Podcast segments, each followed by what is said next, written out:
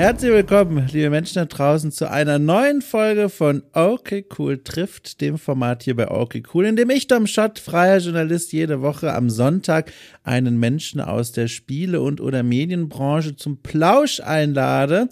Und genauso war es auch dieses Mal. Ich hatte zu Gast Jolina Behring, die mir in der Vergangenheit schon häufiger aufgefallen ist durch ihr spielejournalistisches Arbeiten, denn sie hat sich zuletzt jetzt zum Zeitpunkt der Aufnahme beteiligt an einer Themenwoche der GamePro, dem großen Spielemagazin, der kleinen Schwester der GameStar quasi. Und dort hat sie einen Artikel geschrieben über das Potenzial von virtueller Realität und VR-Games zur Traumabewältigung für Betroffene. Und äh, in diesem Moment ähm, stieß sie mir ins Auge, also hat sie natürlich nicht, aber ne, Metapher und so, ihr wisst schon.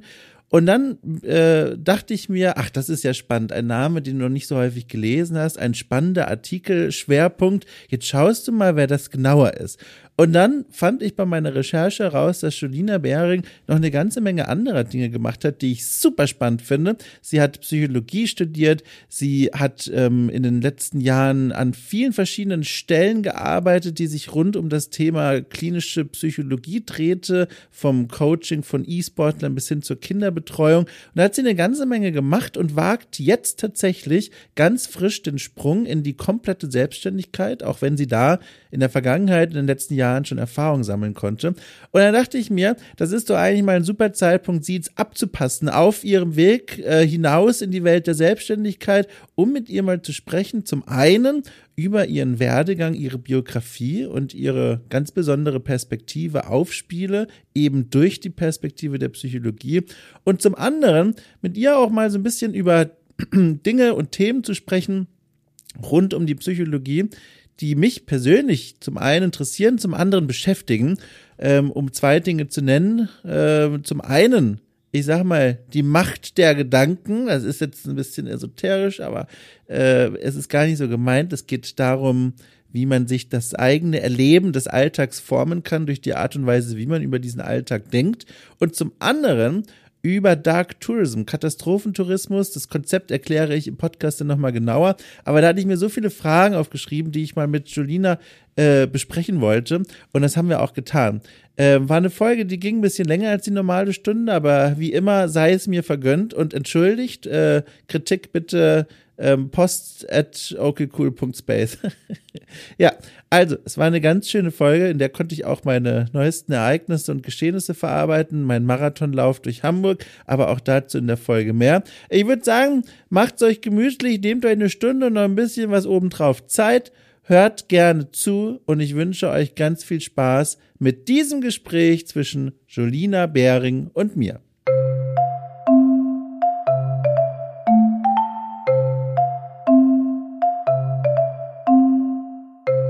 Ähm, wir haben beide jetzt ein Kaffeegetränk vor uns stehen. Meine Fragen sind zahlreich und ich beginne bei folgender.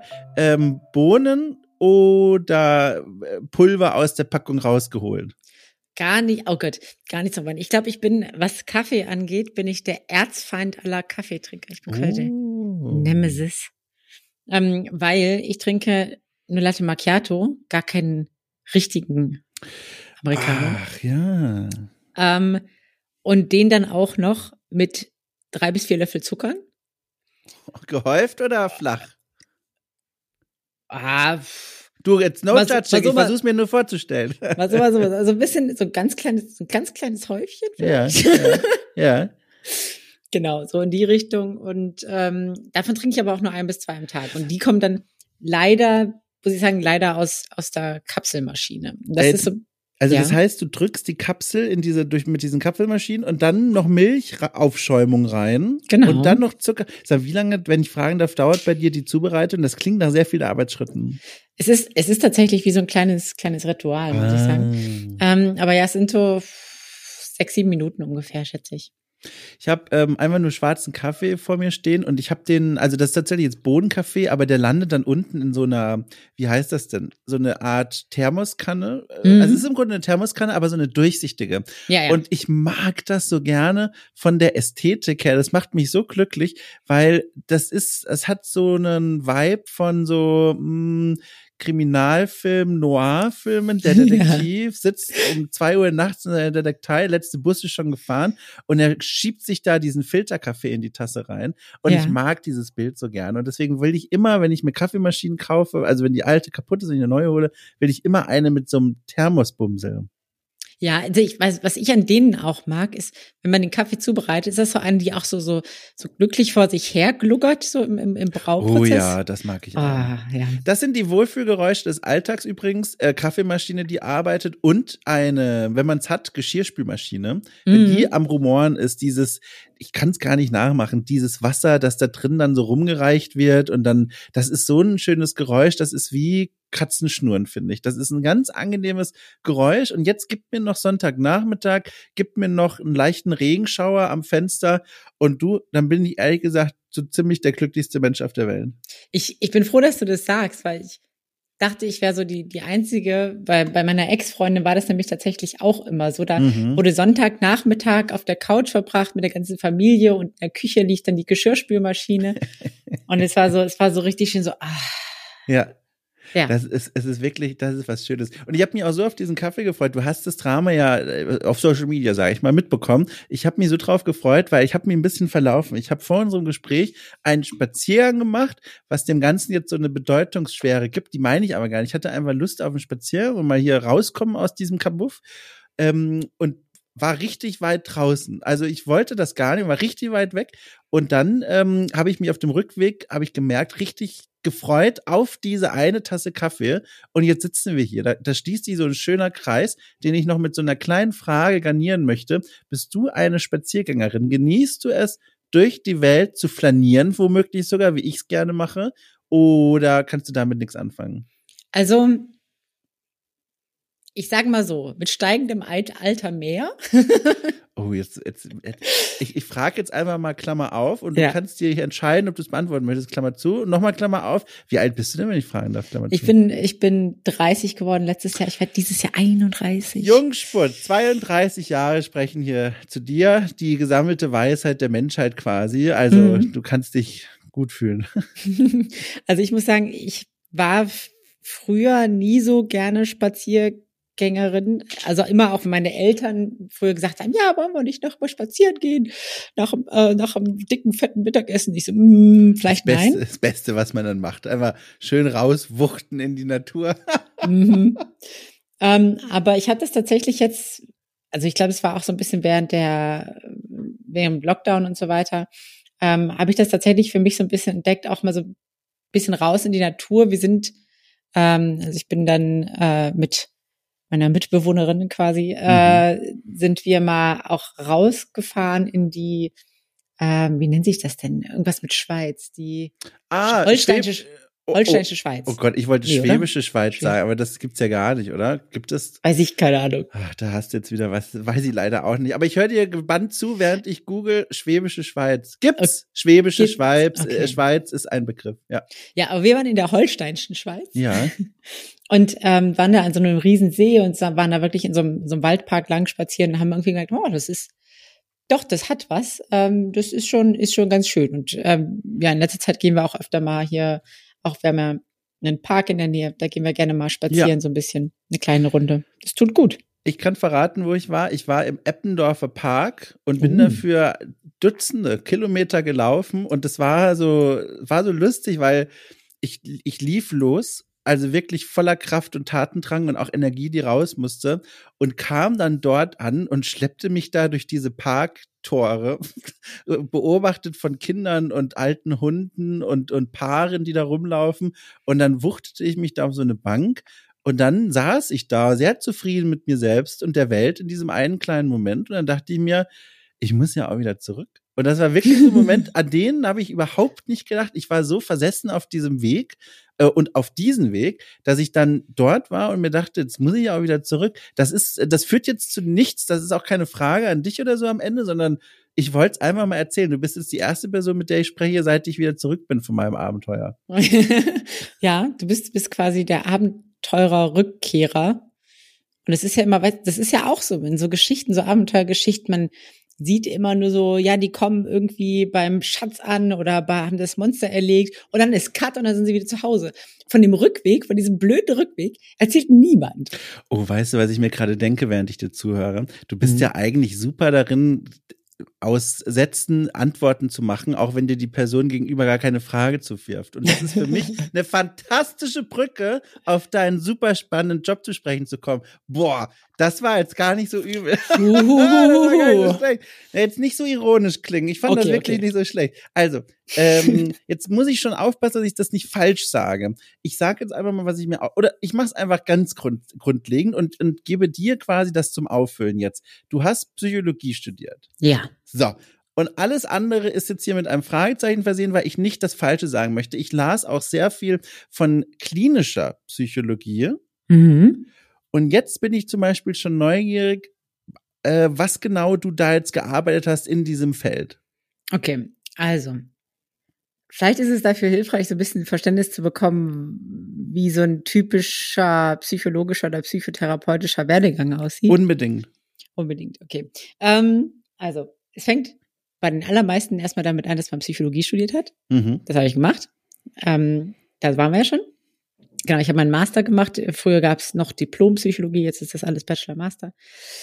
Und ähm, dann ist es die letzten Jahre, sage mal, die letzten Jahrzehnte eigentlich eher immer so gewesen, dass wenn man diesen Abschluss hat in Psychologie, man noch eine also postgraduale Weiterbildung, so eine Ausbildung macht zur Psychotherapeutin oder mhm. Psychotherapeuten, äh, wo man noch so drei bis fünf Jahre ähm, Seminare besucht, ähm, in der praktischen Arbeit schon ist, also quasi in der klinischen Psychologie, das heißt in der Behandlung von äh, erkrankten Personen, psychisch erkrankten Personen arbeitet. Das kann in Kliniken sein, kann in Reha-Zentren sein, kann in der Praxis sein.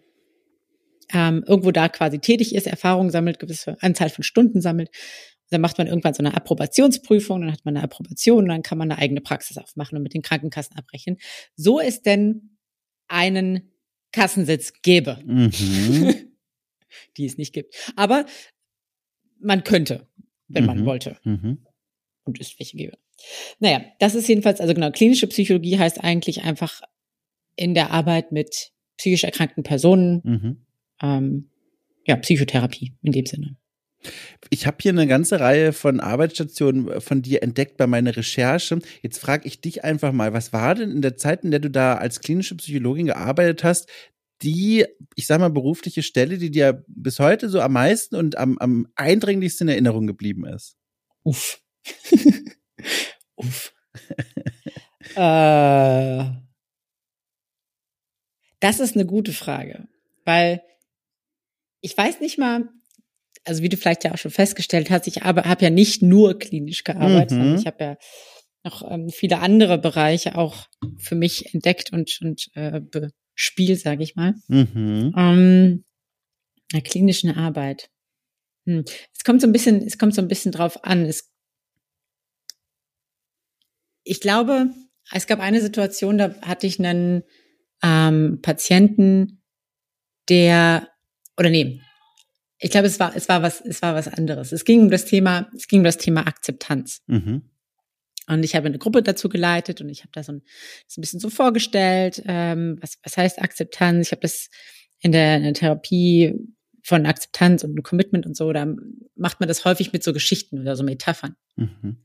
Und ich habe diese Geschichte erzählt und ich hatte eine Frau in der, in der Gruppe, die ist super die ist super losgegangen, sage ich jetzt mal. Die, die mochte die Geschichte gar nicht und war so, mhm. nee, Akzeptanz, das ist doch Quatsch, das ist doch Unsinn. Ähm, so, ne, ich, wenn, die, wenn mir Dinge nicht passen, dann verändere ich sie halt.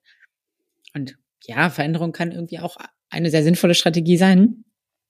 Was aber so ein bisschen der Hintergrund war, war, dass ähm, ihr Mann verstorben war. Mhm.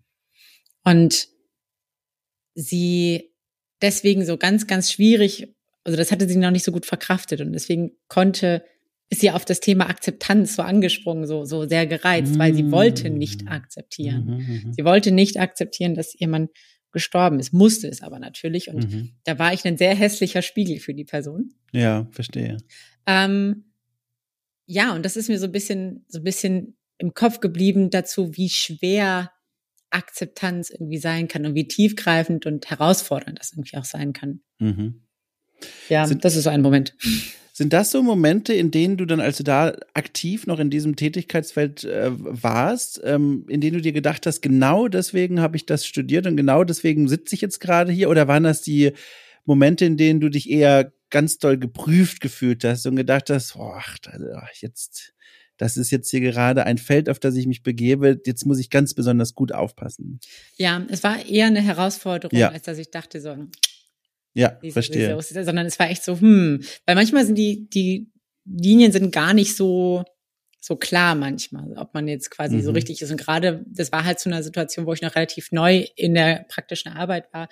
Ich war echt ähm, sehr verunsichert und dachte so, hm, sie reagiert jetzt gerade sehr extrem, so, ne, habe ich jetzt, gehe ich vielleicht zu sehr in eine falsche Richtung, bin ich gerade zu konfrontativ, auch ja. für diesen Kontextgruppe.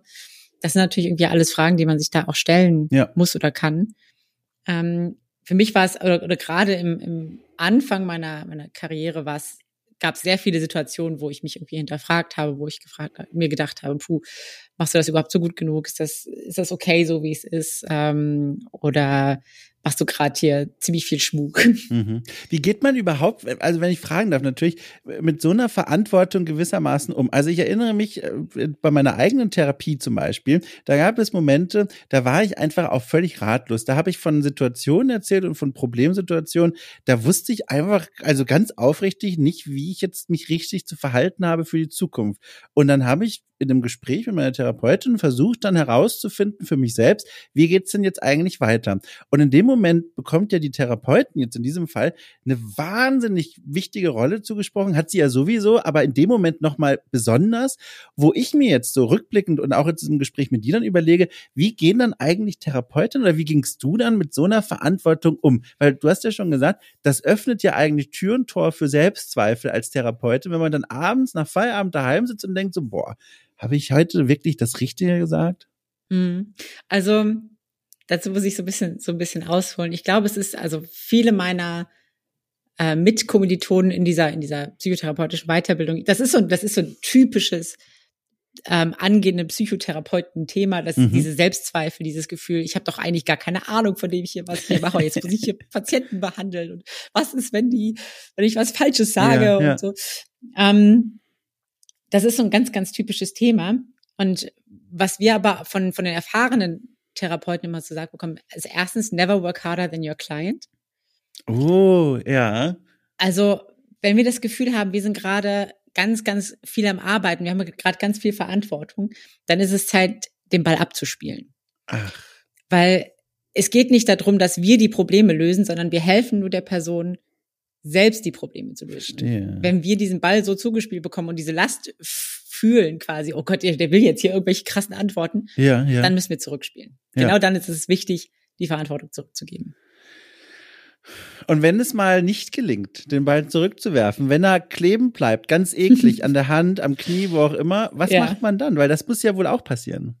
Ja, ähm, gibt's gibt's garantiert auch. Manchmal, manchmal nehme ich die Verantwortung auch so ein bisschen an und dann ja, ja. Ähm, versuche ich auch so ein bisschen einfach zu, zu strukturieren. Das, ist, das sind dann so Episoden, wo man vielleicht auch so ein bisschen psychoedukativ arbeitet. Das heißt, man versucht mm. einfach Dinge so ein bisschen zu erklären, man mhm. versucht Zusammenhänge zu erklären, wie funktioniert Psyche auf so fundamentalem ähm, Level und ähm, so ein bisschen Info einfach darüber zu geben. Um dann aber natürlich auch wieder versuchen, wenn man den Ball so ein bisschen gelöst hat, zu gucken, zurückzuspielen, okay, was, was kannst, können, kann die Person jetzt damit anfangen, mit diesen mhm. Zusammenhängen? So, ne? Also zum Beispiel, wenn ich, wenn ich das Gefühl habe, oh, die kommt mit, spielt mir den Ball zu und, und ich habe das Gefühl, der Ball bleibt so ein bisschen kleben, dann fange ich immer erstmal an, so ein bisschen zu gucken, okay, was sind, zu erklären, vielleicht, was sind die Grundbedürfnisse von Menschen, wie funktioniert unsere Psyche so ein bisschen. Und dann äh, kann ich den Ball ganz gut zurückspielen und, und der Person einfach fragen, okay, was fängt sie jetzt damit an oder was, was sieht da irgendwelche Parallelen zu sich und ähm, also in Momenten, in denen der Ball gerne an mir klebt, versuche ich so ein bisschen psychoedukativ zu arbeiten, ein ja. bisschen zu erklären und dann sind die meisten Leute interessiert, wollen mehr fragen und dann wird es mehr zu einem Hin- und Herspielen.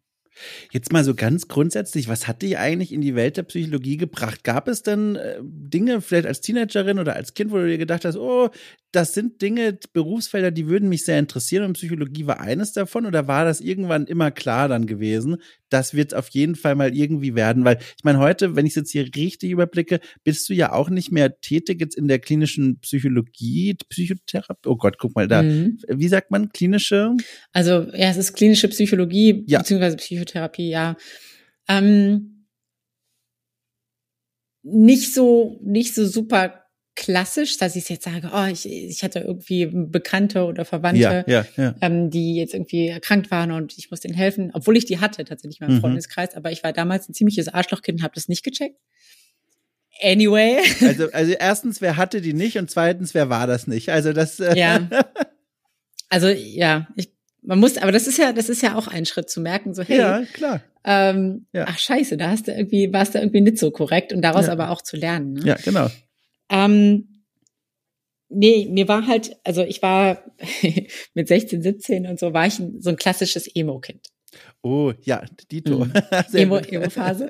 und ähm, da ging es natürlich viel in den Songtexten auch da viel drum um oh, Leiden und mir geht's so schlecht und keiner mit mich war und ja, ja, dies, ja. das und, und äh, Depression und was nicht was. Ähm, und ich habe ich hab nicht, dass ich mich jetzt so ultra krass identifiziert hätte mit den Texten, aber ich habe irgendwie so eine Interesse dafür bekommen, so mhm. für, für psychische Zustände, was, was geht, was geht den Leuten vor und, und habe ähm, viel in die, diese Musikrichtung eben auch gehört. Und das ist so ein bisschen hängen geblieben. Und ich habe aber eigentlich erst Lehramt studiert tatsächlich. Ach, welche Fächer, wenn ich fragen darf? Äh, Deutsch und Ethik. Das ist ja auch hochspannend. Wie kam denn da dann der Wechsel zur Psychologie?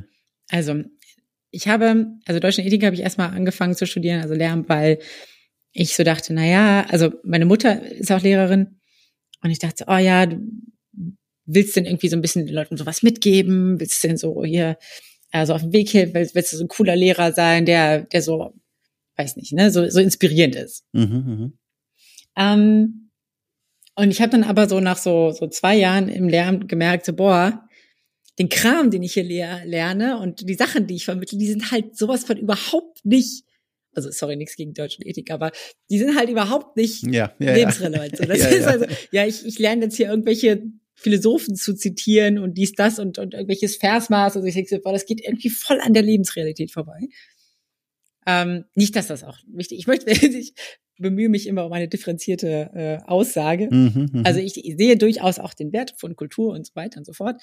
Aber für mich persönlich war es in dem Moment so, boah, nee, das ist, so will ich den Leuten nicht helfen. Ich will denen nicht irgendwelche Zitate um die Ohren hauen, ich will denen auf einer anderen Ebene helfen. Ja. Und ich hatte zu dem Zeitpunkt schon ähm, Psychologie quasi, also für Lehramt. Ähm, da gab es so ein paar Vorlesungen, habe gedacht, boah, das ist ja super spannend. Das ist ja super geil. Ähm, und dann habe ich gewechselt. Und dann wohlgefühlt mit dem Sprung ins neue Feld und direkt gemerkt, das war richtig oder braucht es ja. da auch wieder, ach, guck mal. Da, war, da wusste ich sofort, okay, das ist es. Das ist ja natürlich ein tolles Gefühl, wenn man das dann auch noch mit so einer Klarheit hat. Und hatte sich all das in Marburg abgespielt? Weil ich habe nämlich zum Beispiel mhm. gelesen, Marburg hast du Psychologie studiert. War das auch das Lehramt da schon? Ja, genau, das war kommst, alles. Kommst du da aus der Ecke irgendwo? Ja, also ich komme ursprünglich aus der Nähe von Kassel, also in Nordhessen. Muss, der muss der Idiot schon wieder Google Maps anwerfen. Alles, alles gut. Das ist, ich glaube, das berühmteste, was man aus Kassel kennt, ist diese Herkules-Statue. Ach Gott. Ich Gibt's weiß auch nicht. Also erstmal, warte mal, erstmal hier rauszoomen. Ach, Ach alles Dokumente. klar, da, alles klar, okay. Mhm. Die Dokumente findet da statt. Ach, guck mal. Ich bin ja. ganz schlecht mit hier, mit, also vor allem Mitteldeutschland, äh, ist ja alles mir unklar. Aber ja, okay. Verpasst auch nichts. Schön.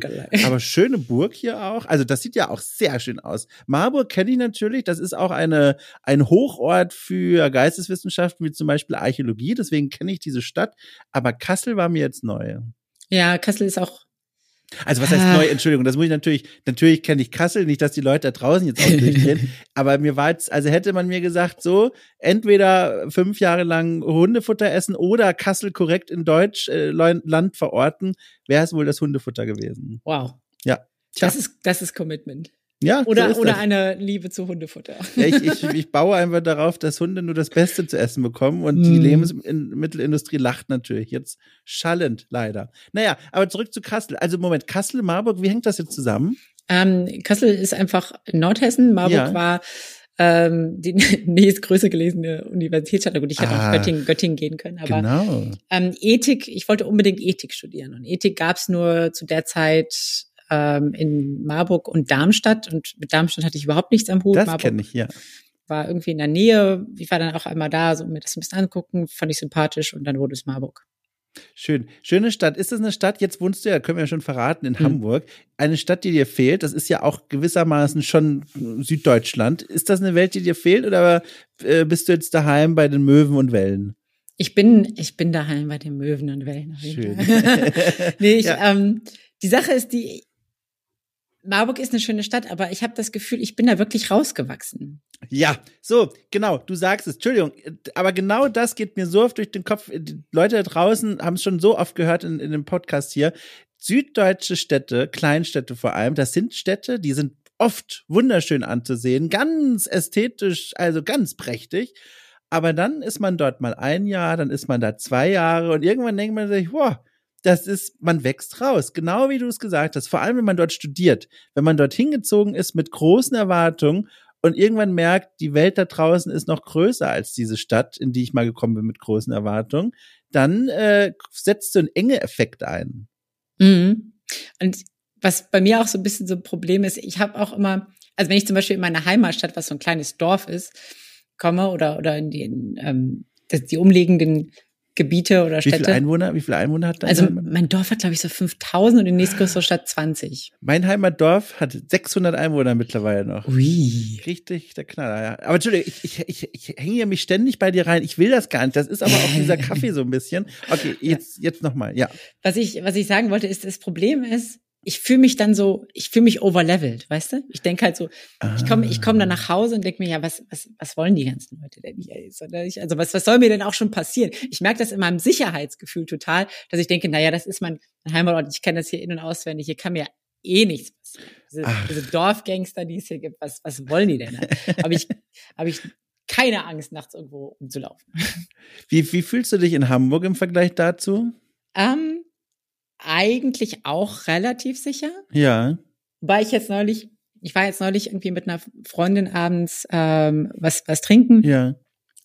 Und äh, meine Mitbewohnerin sagte schon zu mir, ent, entsprechend meines Outfits, oh, du wirst bestimmt heute Abend ein paar Mal angesprochen. Oh. Ich wurde, ich wurde dreimal angesprochen, aber auf auf keine Art und Weise, wie ich es gerne gemacht hätte. Oh nein. Also gut, einmal wurde ich nur nach, nach äh, dem Zug gefragt, aber ich wurde tatsächlich, als ich auf mein Taxi gewartet habe, innerhalb von zehn Minuten zweimal von irgendwelchen wildfremden Männern angequatscht, die sagen, ja, willst du nicht was, mit mir was trinken gehen, wollen wir nicht mm. uns mhm. unterhalten? Ich so, ja, nein. Mm. Ja, die immer so, ja, warum nicht? Ich so, oh. nein, einfach nein. Ja, ja, ja. ja. ähm, ja, naja, aber, aber ja, schön, dass du trotzdem dich hier offenbar wohlfühlst. Ich, ich äh, kriege so durch, das ist eine Stadt, die gefällt dir. Ja, und das war, das war keine Liebe auf den ersten Blick, muss ich Ach, ganz ehrlich sagen. Woran lag's? Ähm, ich, das, oh Gott, das wird jetzt, wird jetzt viele Leute verärgern. Ich ja, jetzt bin ich gespannt. Ich war zuerst viel in, in der Sternschanze, weil meine jetzige äh, Freundin und Mitbewohnerin da auch, auch gewohnt hat. Ja. Mm, und ich war halt da oft dann zu Besuch bei ihr in der Wohnung. Und ich habe die, also ich mag dieses, dieses ranzige, sprayige und so, dieses Alternative. Ich finde das cool. Ich finde das schon cool, so, ne? Hat seinen Charme, aber ja. ich will da nicht wohnen. Ja, da, da ist Kassel in dir stark, ne? Das ist dann wieder, da, das, das ist was, ja, okay. Da bin ich vielleicht so ein bisschen snobistisch, deswegen, wo ich jetzt auch hier gelegen, äh, in der Nähe von Wandsbek und so ja. war. Ähm, ja, das war nicht so meins und, und äh, ich hatte natürlich auch noch nicht so viel Connections hier, mhm, sage ich mal so. Mhm. Wenn ich war halt immer zum Besuch hier, wenn ich meine, meine Masterarbeit geschrieben hatte und ich hatte nicht so viele Leute, mit denen ich was machen kann. Und dadurch hatte ich noch nicht so die Connection zu der Stadt. Aber das hat sich dann über die Zeit irgendwie etabliert. Und mittlerweile sind auch einige meiner Freunde hierher gezogen, von früher aus dem, aus dem Studium. Zwei meiner Freundinnen aus dem Studium wohnen jetzt hier in der Gegend. Ach, ähm, schön. Das ist natürlich eine schöne Situation. Ja. Und ich habe einen Sportverein und ja, habe mich so ein bisschen verwurzelt hier. Apropos schöne Situation, wir sprechen ja auch gerade zu einem also hochinteressanten Zeitpunkt deiner beruflichen Karriere, denn ja. wie ich ja weiß, letzte Woche, wir wollten ursprünglich letzte Woche aufzeichnen, habe ich es verdoddelt, aber jedenfalls letzte Woche und deswegen weiß ich das auch, endete deine Festanstellung und startete deine Freiberuflichkeit. Und jetzt frage ich natürlich erstmal, was war denn die letzte berufliche Station, die du da verlassen hast? Also, ähm, ich habe zuletzt gearbeitet in der arbeitspsychologischen Beratung. Also es ja. war eine Firma, die für andere Firmen Beratung anbietet. Und Beratung ist so ein bisschen anders als Therapie. Ähm, Therapie hat ja das Ziel, quasi psychische Erkrankungen zu heilen. Beratung ist da ein bisschen offener. Also es mhm. ist per se erstmal keine Heilbehandlung, sondern themenoffen quasi. Es geht nicht um psychische Erkrankungen, es werden auch keine Diagnosen vergeben, sondern da kommen Leute einfach mit irgendwelchen Anliegen Manchmal sind es auch vielleicht irgendwie Sachen, die so ein bisschen in diesen psychischen Erkrankungsbereich geht, ähm, von den Themen her. Aber es ist grundsätzlich so ein bisschen offener. So, ne? Mhm. Man braucht keine, keine Diagnose, man braucht nichts beantragen. Und die Firmen bezahlen quasi für ihre Mitarbeiter diese Beratung. Ah. Ähm, genau, das heißt, wir hatten hauptsächlich also sehr viele große Firmen tatsächlich, die bei uns quasi Stunden eingekauft haben. Die Mitarbeiter können sich dann einfach bei uns melden und kriegen dann kostenlose Beratung. Und dort warst du, wenn ich hier richtig auf meinem klugen Zettel lese, acht Monate lang. Ja, genau. Acht Monate. Und dann hast du gesagt, so, jetzt Selbstständigkeit. Da frage ich mich natürlich, mit welchem Gefühl bist du da reingestartet und die Kündigung abgegeben? War das ein Gefühl von Vorfreude, neuer Lebensabschnitt und dann ja auch noch diese große Selbstständigkeit? Oder Sorge, ach du liebe Zeit, es ist die große Selbstständigkeit? Also, es war ein bisschen anders. Oh. Die Sache ist die, ich mache, ich mache ja eigentlich schon seit meinem Studium also seit, seit dem Ende meines Studiums mache ich ja nebenher schon so, so ein paar Sachen. Ich habe ja. immer wieder E-Sport-Teams gecoacht, weil meine Masterarbeit auch über das Thema ähm, äh, ja, Psychologie im E-Sport quasi geht, so Perfektionismus und Teamkohäsion und Leistungen von E-Sport-Teams. Da hatte ich meine Masterarbeit drüber geschrieben. Mhm. Und seitdem habe ich Kontakt zu E-Sport-Teams und werde quasi immer wieder weiterempfohlen, habe gelegentlich immer mal wieder ähm, Teams, die ich da so ein bisschen coache und begleite, so sportpsychologisch quasi. Und genau, darüber hinaus haben sich noch die ein oder anderen anderen freiberuflichen Sachen schon ergeben, nebenher. Also so Verstehe. Artikel, auch, auch Einzelberatung von Spielern oder Agenturen. Ähm, sowas hat sich irgendwie immer weiter neben, nebenher gegeben, so vor dem Background. Ähm, und dann hatte ich die, diese Stelle aber angenommen, wo ich jetzt acht Monate war. Und es war aber von Anfang an klar, okay, das ist eine Urlaubsvertretung. Ah. Ähm, und die war befristet quasi die Stelle. Und sowohl meine Chefin als auch ich hätten gesagt, ach, wenn es eigentlich weitergehen würde, wäre auch geil. Aber sie, also weil es ein sehr kleines Team ist, ähm, konnten die nicht quasi genug neue Kunden ranbringen, damit sie eine neue, eine zusätzliche Stelle quasi ja, schaffen können. Weil verstehe. jetzt die Urlauber, die, die waren halt und haben eine Weltreise gemacht, die kommen jetzt zurück, wollen ihren Job zurück. Mhm. Und ähm, leider war nicht genug Geld da, für mich extra eine Stelle zu machen. Aber das ist okay. Und mhm es, für mich war Selbstständigkeit schon immer irgendwie ein Wunsch, ein Ziel oder ein Thema. Ich hatte nur nicht damit gerechnet, dass es jetzt der Fall sein würde. Aber das ist okay. Ja, also und jetzt, äh, da, da habe ich nämlich zum Beispiel Schwierigkeiten gehabt, mir eine Übersicht zu verschaffen. Was sind denn jetzt so deine Standbeine quasi? Ich weiß auf jeden Fall, du hast für die GamePro in der Vergangenheit schon geschrieben, also auch quasi spielejournalistisch tätig gewesen, vor allem natürlich mit deiner besonderen Perspektive aus der Psychologie heraus. Was machst du denn da noch so? Mm, genau. Was ich, worauf es sich wahrscheinlich hauptsächlich stützen wird, ist tatsächlich jetzt erstmal die ähm, psychologische Beratung auch. Das heißt, ich werde ähm, jetzt diesen, diesen Bereich ähm, Online-Beratung, psychologische Beratung für, was ist ich, Spieler, Content Creator, ähm, mhm. aber auch alle möglichen Menschen, ähm, ja, das so ein bisschen aufbauen und ausbauen, sage ich mal. Ähm, und das wird, glaube ich, so der, der Haupt, äh, mhm. äh, das Haupteinkommen sein. Ähm, natürlich auch gelegentlich noch so ein bisschen ähm, redaktionelle Arbeit, so ein bisschen was wie für die GamePro schreiben an Artikeln. Mhm. Und äh, was mir aber auch wichtig war, ist tatsächlich so ein bisschen, so ein bisschen Content Creation, so ein bisschen, da muss ich mich noch so ein bisschen finden und explorieren, was für mich das passende Format und so ist. Aber das ist auch was, was ich gerne machen wollen würde. Da hatte ich, habe ich viele Ideen aber bisher einfach nie die Zeit dafür gehabt, irgendwas umzusetzen. Also du meinst ein eigenes Projekt quasi? Genau. Ja, okay, ja. Mhm. Sowas Richtung Richtung Video, also ah, vielleicht Streaming, vielleicht YouTube. Gibt schon eine leichte Tendenz, so ganz, oder ist das alles noch völlig unentschieden?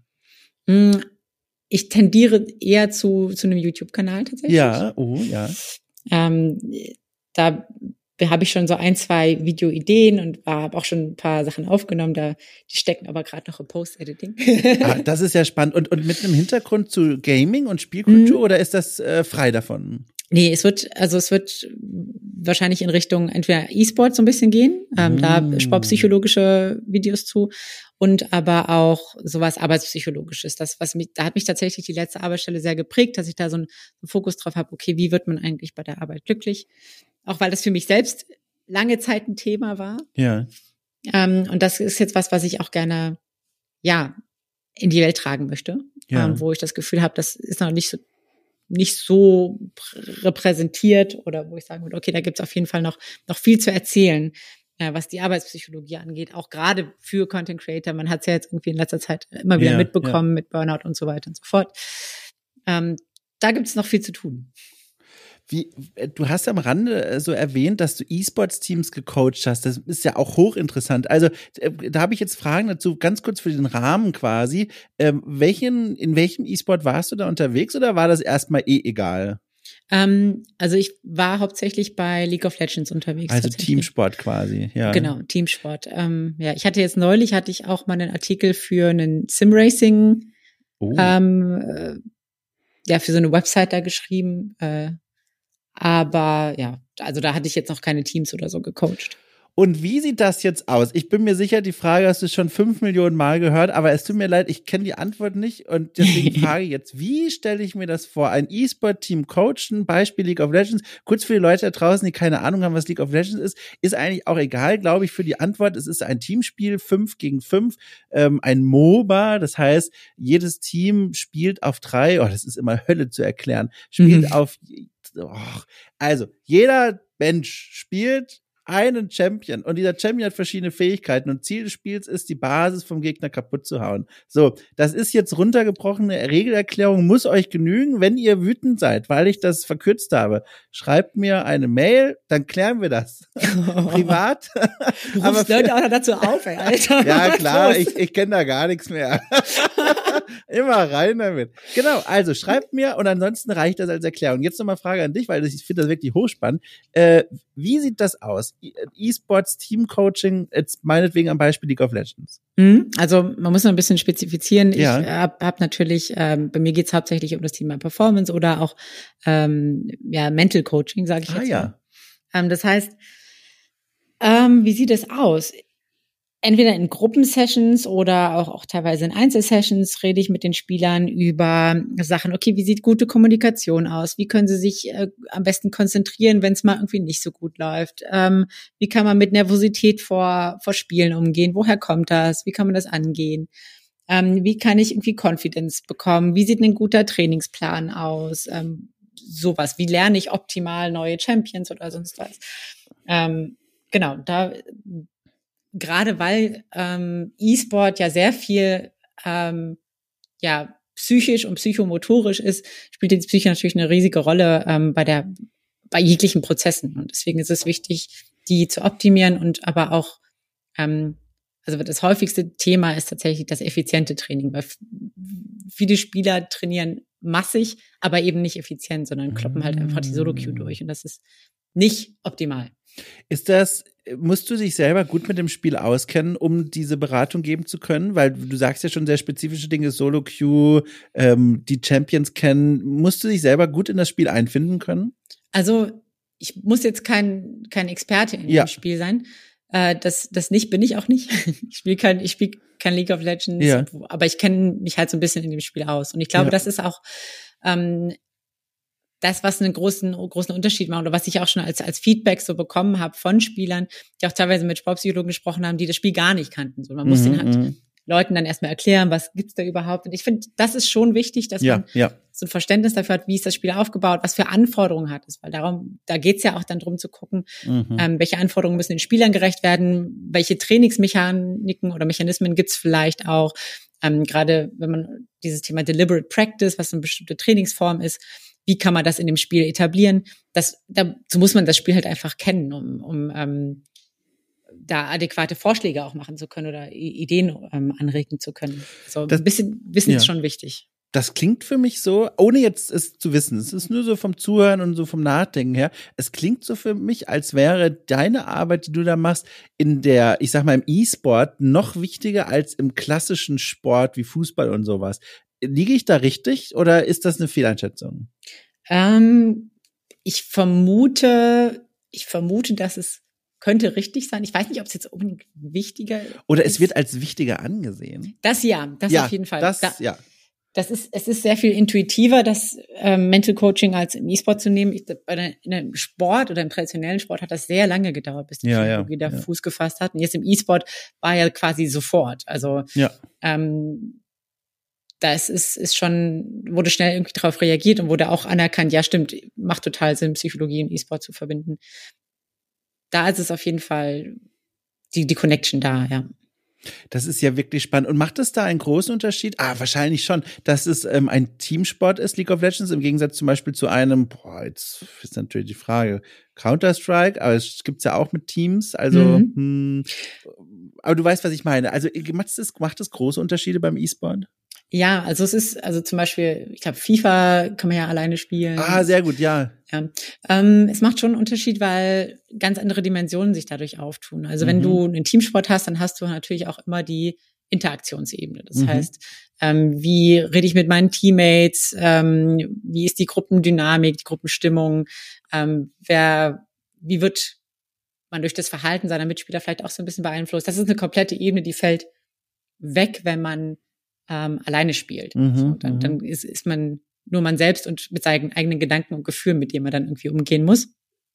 Da braucht man sehr viel mehr Selbstmanagement. In so Teamsportarten geht es natürlich auch viel darum, ähm, soziales Management zu betreiben, zu gucken, Mhm. okay, wie kann ich die Gruppenstimmung nicht, nicht stören und bestenfalls sogar noch verbessern und so. Weißt du, was jetzt hier eine lustige Situation ist? Ich habe jetzt hier noch zwei große Fragen und die sind wirklich Ja. groß, aber die sind zum einen haben die untereinander gar nichts miteinander zu tun und zum Ja. und, und schließlich koppeln die auch gar nicht an dem an, was wir gerade noch besprochen haben. Vollkommen okay. Aber mit Blick auf die Uhr, ich, ich kann jetzt keine aufwendige Brücke bauen, deswegen machen wir das jetzt ganz, ganz grob. Ist das für dich in Ordnung? Natürlich. Okay, dann springen wir jetzt mal von hier, was ich super spannend fand, zu etwas, was ich auch interessant finde. Und zwar eine Frage, von der ich gar nicht weiß, ob du sie beantworten willst. Natürlich dann auch völlig fein, aber das ist was, was ich mich selber frage, als jemand, der sich sehr viel mit Psychologie und der eigenen Psyche auseinandersetzt und sich um Reflexion bemüht und so weiter und so fort.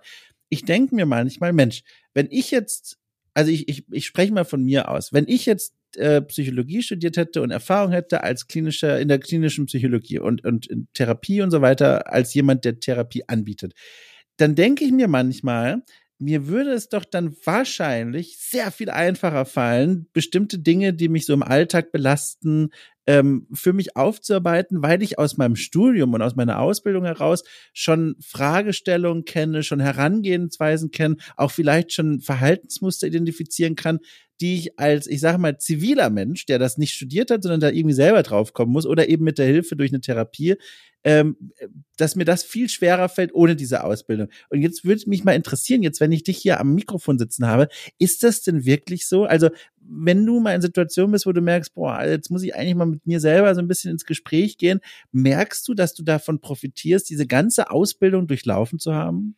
Ähm, das auf jeden Fall. Ja. Also ähm, ich würde schon sagen, dass man, dass man leichter Verhaltensmuster bei sich entdeckt und merkt so, ah, okay, warum, warum mache ich das irgendwie eigentlich gerade? Ist das, geht's wirklich äh, darum, dass ich das nicht will oder vermeide ich eigentlich Ja, gerade? Man, ja. man reflektiert sehr viel mehr über sich selber, hat natürlich ähm, vielerlei Deutungsmöglichkeiten, sage ich jetzt auch mal. Mhm. Aber was man auch sagen muss, man hat natürlich auch als Psychologin blinde Flecken.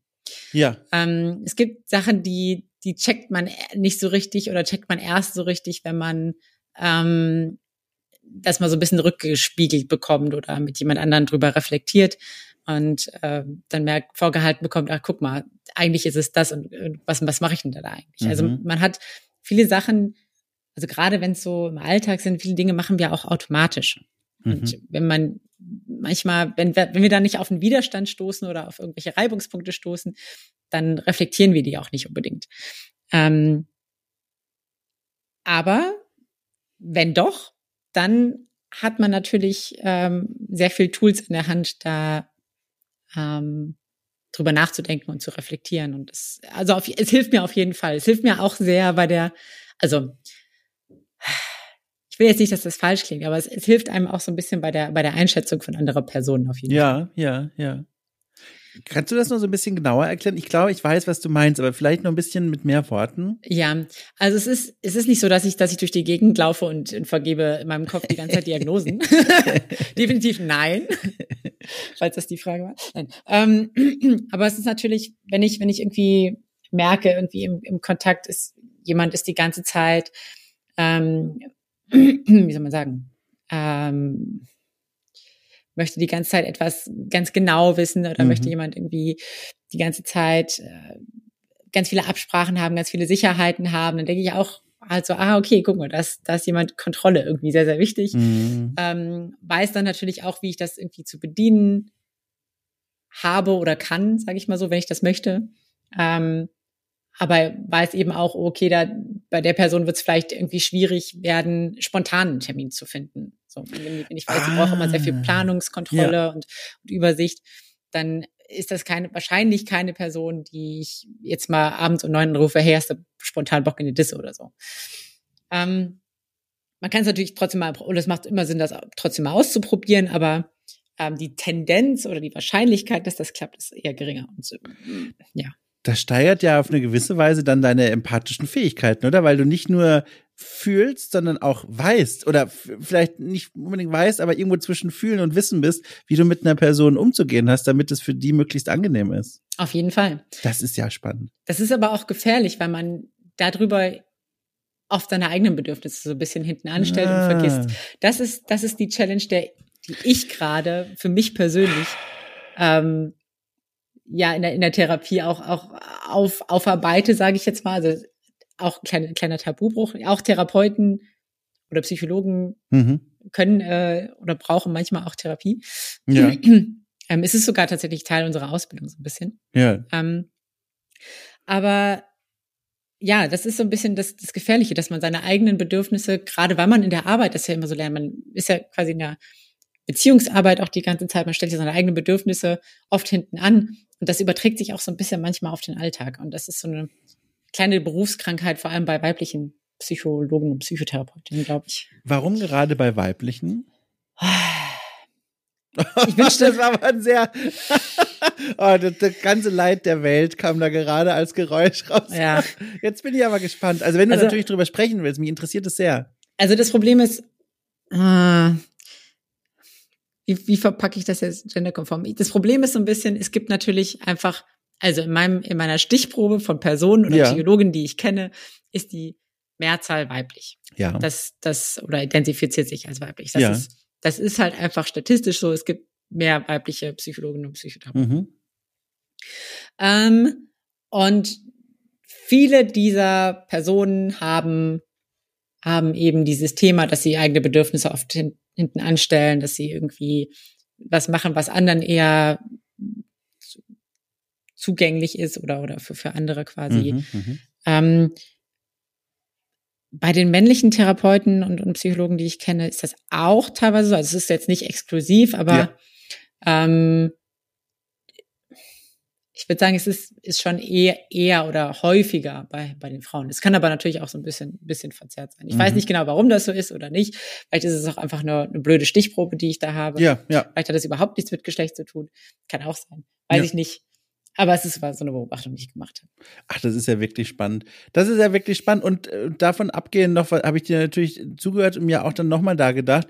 Es ist schon, also es ist schon anstrengend eigentlich, oder? Was man da so im Kopf mit sich rumschleppt. Also jetzt jeder von uns und jede von uns, die, also oder lass mich anders sagen. Ich habe da manchmal, man ist ja so in seinem Alltagstrott drin und arbeitet und macht Dinge. Und wie du auch schon gesagt hast, viele Dinge passieren automatisch vom irgendwas antworten, Social Media durchscrollen oder einen Kaffee bzw. Latte Macchiato machen. Aber wenn man dann mal innehält und mal dieses, dieses Geflecht aus Alltag durchbricht und quasi mal kurz hinter die Kulissen schaut und dann dann mal merkt, was gerade im Kopf so abgeht. Ich habe das Gefühl, ich könnte den ganzen Tag nur hier rumsitzen und einfach nur nachdenken, weil es so viel Dinge gibt, über die man nachdenken kann und manchmal auch sollte.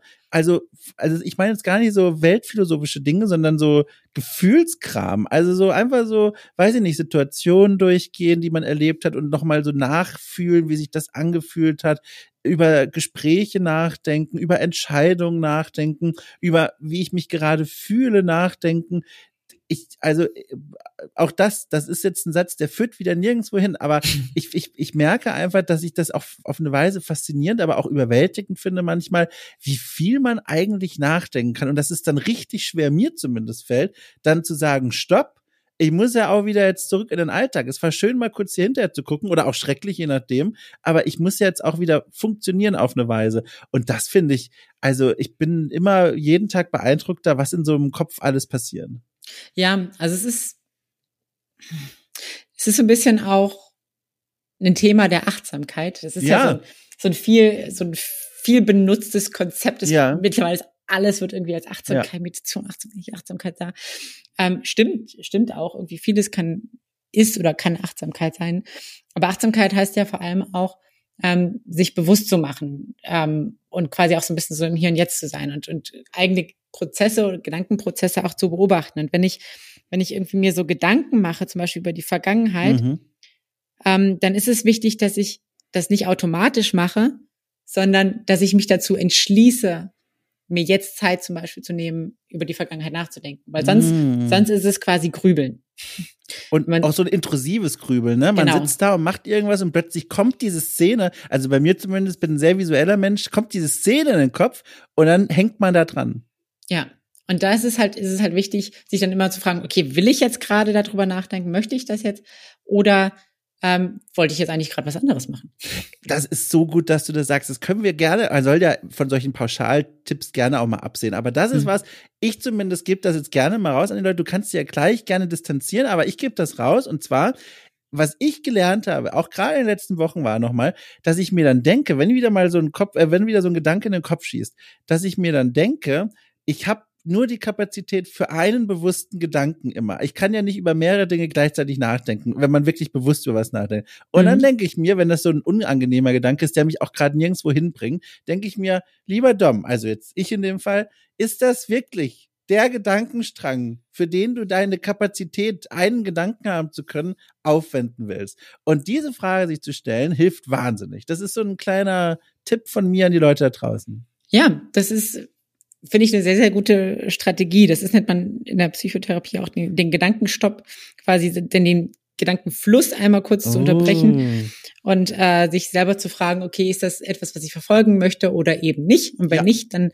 ähm, sich für eine andere Denkrichtung entscheiden und alles oder irgendwas zu machen, was einem hilft, quasi in eine neue Denkrichtung zu gehen, damit man so eben spannend. nicht in das Grübeln verfällt. Das ist so spannend und da erzähle ich dir jetzt nichts Neues, aber wie sehr das dann auch die Wahrnehmung färbt. Also ich kann, also das ist, also, Entschuldigung, aber ich finde es so faszinierend. Ich sitze hier in meinem ganz normalen Arbeitstag, lass es ein Montag sein und der der, der Gedanke, der mich den ganzen Tag beschäftigt, der färbt alles um mich herum, was ich tue und was ich sonst vielleicht noch so wahrnehme. Von Konversationen mit Freunden und Freunden bis hin zu Entscheidungen im Beruf. Wenn ich einen Gedankengang drunter liegend habe, der ein unangenehmer ist, eine Grübelei, die ich nicht loswerde, sieht alles gleich viel beschissener aus. Und wenn ich diesen Gedanke stoppe und mich mal vielleicht so selber rüttle und sage, sag mal, was machst du ja eigentlich gerade? Das ist doch völliger Quatsch, auch was du dir da ausmalst, Dinge, die vielleicht nie passiert sind, aber die irgendwelche Ängste sind, wenn ich das dann loslasse und dann nochmal auf denselben Tag gucke, der hier gerade objektiv um mich herum passiert,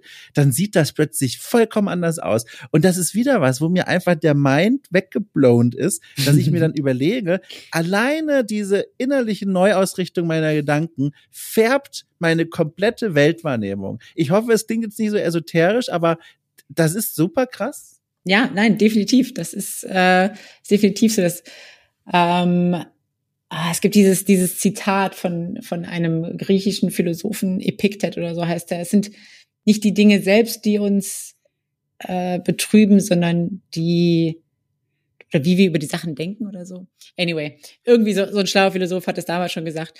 Ähm, das war wieder bei der Ethik. ähm, das, das ist tatsächlich so. Also Gedanken, also es gibt in der Psychologie so ein mittlerweile spricht man eigentlich so ungefähr von vier Ebenen, das heißt Körper, Gedanken, Gefühl und Verhalten. Mhm. Und dieses, diese vier Ebenen beeinflussen sich alle gegenseitig. Ja. Wenn ich, wenn ich negativ denke, dann fühle ich mich auch, auch, auch blöd. Oder wenn ich irgendwie die ganze Zeit nur zu Hause rumhänge, dann habe ich vielleicht auch eher so die Gedanken, ah, mein Leben ist irgendwie nicht so, nicht so geil. Mhm, ich fühle mich mhm. irgendwie, irgendwie faul oder bin irgendwie nicht so happy. Ähm, und das Schöne daran ist, oder das, das Gemeine so ein bisschen daran ist auch, wenn diese, unser System versucht, diese Ebenen möglichst gleich zu halten. So, das, so, so homöostatisch quasi. Sie, unser System, wenn, wenn also wir negative Gedanken haben, dann schaltet das die restlichen Ebenen so körperlich, emotional, Verhalten so ein bisschen, so ein bisschen gleich. Mhm, also, ja, oh, ist alles, alles irgendwie blöd, alles sinnlos, dann hat man auch nicht so Bock, irgendwie rauszugehen.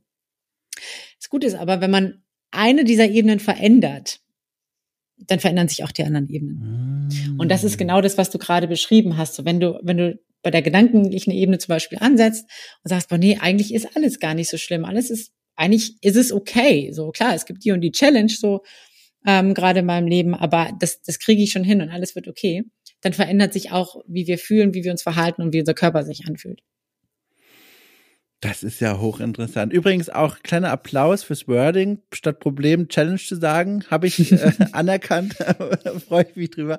Ich finde das hochinteressant. Und jetzt haben wir immer noch, also ein komplett anderes Thema auf dem Tisch. Jetzt mhm. muss ich dich mal fragen. Also wir haben ja, ich habe dir im Vorfeld angekündigt, das sind ja immer so Gespräche, nur so eine gemütliche Stunde. Jetzt biegen wir schon auf die Endstraße der einen Stunde ein. Das Thema, das ich habe, könnte ich aber noch mal vielleicht so zehn Minuten länger aufhalten. Ist das noch drin? Oder sagst du also auf gar keinen Fall?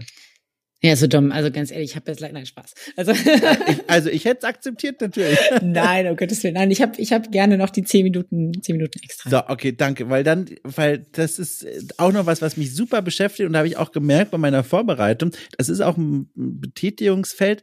Ich glaube, in das hast du dich noch nicht gewagt, zumindest konnte ich dazu nichts finden. Aber das ist eines, glaube ich, zu dem du Gedanken haben könntest. Und zwar folgendes. Das Thema ist Dark Tourism.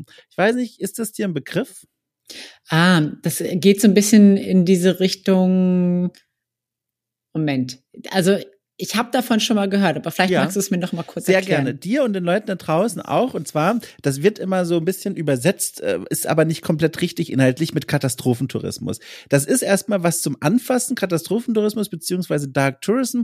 So seit äh, Ende des 19. Jahrhunderts äh, gibt's das als Phänomen. Das heißt, man besucht Orte, die nicht eben klassischerweise Orte der Erholung sind, wie zum Beispiel, keine Ahnung, Mittelmeer oder eine schöne Küste oder Gebirge oder eine Kur, ein Kurort oder so, sondern man besucht Orte, an denen Menschen vor allem irgendein Leid geschehen ist und man kehrt zu diesen Orten zurück, beziehungsweise bereist diese Orte, um so ein Gefühl für diesen Ort zu bekommen und sich quasi so einen Schauer über den Rücken jagen zu lassen. So ein bisschen auch Abenteuerurlaub ist das. Das gibt's heute zum Beispiel ganz viel, ähm, diese alten Asylums, die in Anführungszeichen Nervenheilanstalten aus der äh, Zeit des NS-Regimes zum Beispiel. Da ganz viele Ruinen davon stehen ja auch noch zum Beispiel in Deutschland rum, dass dort dann Touristinnen und Touristen hinfahren und einfach nur illegalerweise teilweise auch diese Orte betreten und da rumlaufen. Und das läuft alles unter der Idee, des Dark Tourisms. Und jetzt kann man das noch weiterdenken als so eine Perspektive, mit der man zum Beispiel manche Spiele anschauen könnte. Und da gibt es ein Beispiel, über das ich seit, seit Wochen immer mal wieder nachdenke, auch wenn das Spiel schon etwas älter ist. Und zwar ist das Spiel Town of Light. Äh, in Town of Light geht es um eine junge Frau, die, als sie noch eine junge Frau war, ähm, in Anführungszeichen Patientin einer in Anführungszeichen Nervenheilanstalt in Italien wird. Die wird dort eingeliefert, weil sie psychische Erkrankungen hat. Ich glaube, ähm, ich weiß gar nicht, was sie genau hat, aber es wird vom Spiel nur so grob beschrieben, äh, psychische Erkrankung. Und sie wird dort in dieser Nervenheilanstalt irgendwann in den 1930er Jahren also aufs Schlimmste misshandelt, körperlich, aber auch seelisch.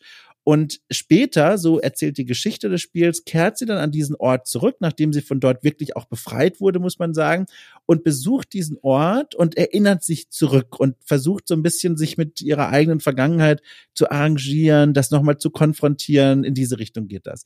Und jetzt gab es zu diesem Spiel vor allem Artikel, die gelobt haben, dass mal dieses Thema vorgestellt wird, äh, Nervenheilanstalten, wie es den Patienten und Patientinnen dort ergangen ist, welche Verbrechen dort angerichtet wurde, ähm, die das eben loben und sagen, hier, dieses Spiel wirft da mal ein Licht drauf. Aber ich habe das gespielt und fand das auch erstmal toll, habe mir aber auch bei vielen Szenen gedacht, das macht hier gerade was mit mir, was ich höchst unangenehm finde, weil das Spiel stellt ganz oft Szenen nach, in denen Betroffene zum Beispiel duschen müssen, abgeduscht werden, wie Tiere, die auch körperlich misshandelt werden. Es wird angedeutet im Spiel mit Zwischensequenzen.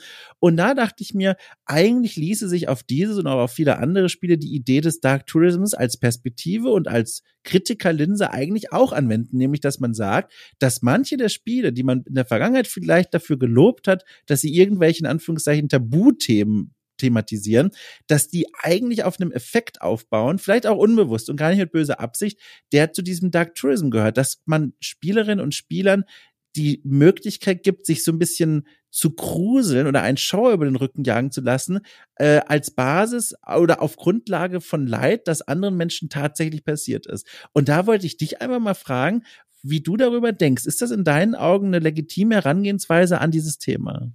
Ähm Okay, mir sind natürlich gleich jetzt direkt irgendwie 10.000 Sachen in den Kopf gekommen. Das ist, das ist das Nette, aber auch das Gemeine, wenn man, wenn man Psychologie studiert hat und sich viel in dem Bereich irgendwie bewegt hat. Man hat natürlich, also man hat nicht immer die ultimative Antwort, aber ja. man hat zumindest ein paar Ideen, was da irgendwie eine Rolle spielen könnte. Ähm, die Sache, die du gesagt hast zu dem, zu dem Dark Tourism, dass dann Leute irgendwie da so, so hingehen und, und vielleicht auch so ein bisschen ähm, wie soll man sagen, so als kleinen Adrenalinkick. Ja, ja. Es kommt tatsächlich, glaube ich, so ein bisschen drauf an, mit welcher Motivation oder welchem Gefühl man, man dahin geht. Mhm. Ne? Ähm, geht man dahin, weil es, weil es quasi verboten ist, weil da was Schlimmes passiert ist, weil man das, also ist es quasi ein bisschen so Sensationslust, geht es um, geht's um das Adrenalin? Ja. Oder geht es in das empathische Nachvollziehen der Bedingungen und, und ähm, Dinge, die dort passiert sind. Mhm, mh. So, ne, die einen für die einen ist es dann eher aufregend, für die, die anderen würde es eher betroffen machen. Und ähm, dieses sensationslustige Adrenalin, so, ne, okay, kann ich irgendwie nachvollziehen, fände ich aber so ein bisschen, wäre natürlich irgendwie so ein bisschen unangemessen, ja, würde ich mal total, sch ja. schlichtweg sagen. Das ist so, da werden so, so ein bisschen so, so Logan Paul-Vibes, wie er sich vor diesem äh, Berg in Japan da fotografiert. Gott, ja. Ne, so, das, das hat so eher dieses Flair, während dieses, oh, ich möchte mal absorbieren, aufsaugen, was da eigentlich irgendwie passiert ist und, und mich damit beschäftigen. Ähm, das ist, hat, finde ich, eine andere Qualität. Mhm. Und ähm, ich glaube, in dem Sinne ist es auch so ein bisschen so die Frage bei den bei den Spielen. Ne? Geht es geht es darum, ähm, quasi eine Sensation, irgendwas irgendwas darzustellen, oder geht es wirklich darum, äh, ein Erleben greifbar zu machen? Ähm, und nicht quasi einfach nur zu schocken, sondern wirklich quasi die Situation vielleicht aus, aus einer gewissen Perspektive darzustellen. Und so wie du das gesch geschildert hast, klingt es für mich eher, dass das, wie ist Town of Light hieß es, ne? Genau, Town of Light, ja. Town of Light, das ist ähm, eher tatsächlich ein bisschen Empathie weg. Das ist wirklich ja. eher ähm, darum geht, eine Perspektive zu vermitteln, ein Gefühl zu vermitteln. Ähm, da würde ich sagen, also ich weiß nicht, ob, ob beide Arten von Verlangen oder beide Arten von Umgangsweise mit mit solchen Szenarien ähm, zu Dark Tourism zählen würden, aber ich würde unter Dark Tourism eher dieses Adrenalinmäßige verstehen, während dieses empathische Nachvollziehen, mhm. Darstellen mhm. eher so eine, ja, Aufarbeitung ist, eine kulturelle Aufarbeitung. Vielleicht. Das heißt aber, wenn ich die richtig verstanden habe, das kann sich durchaus überschneiden. Das heißt, man dasselbe Material kann je nach Intention anders wahrgenommen und damit auch benutzt werden. Ja, definitiv. Ach, das ist ja auch hochinteressant. Äh, und äh, zum Begriff der Empathien habe ich auch noch mal eine Nachfrage. Ähm, da habe ich auch, weiß nicht, ob du das mitverfolgt hast, vor allem in den letzten Jahren, vor allem auch im, in der Indie-Entwicklerszene, ähm, ist Empathie ein viel diskutierter Begriff, weil, und ich habe da auch so ein bisschen das Gefühl, dass da auch einfach das sich an den falschen oder an gegenläufigen Definitionen aufhängt, dass einige Entwicklerinnen und Entwickler sagen, unsere Spiele dienen dazu, Empathie herzustellen, Spielerinnen und Spielern die Möglichkeit zu geben, Erfahrungen, auch jetzt wenn nur am Bildschirm und damit irgendwie auch reduziert, machen zu können, die sie im echten Leben nicht machen können. Also Stichwort Diskriminierung, ähm, Sexismus, solche Dinge oder auch eben psychische Krankheiten und das Leben damit. Andere sagen aber, das ist doch Quatsch. Ein Spiel kann dir Empathie nicht vermitteln, sondern nur das also Gefühl geben im Sinne von, die das falsche Gefühl geben, etwas nachempfinden zu können, aber die echte Erfahrung lässt sich nicht vermitteln. Und auch da würde mich jetzt wahnsinnig interessieren, wie würdest du dich denn da positionieren? Ähm. Mensch, du, die leichten Fragen am Ende, ne? Ja, die leichten Fragen am Ende. Also, ich würde es weniger kritisch sehen. Also es ja. kommt, es kommt, da kommt es halt total stark auf die Darstellung an. Mhm. Inwiefern ist die Darstellung angemessen zu der, zu der Lebensrealität? Inwiefern ist die Darstellung ähm, nicht reduktionistisch, sondern, sondern zeigt mhm. irgendwie äh, möglichst viele Perspektiven?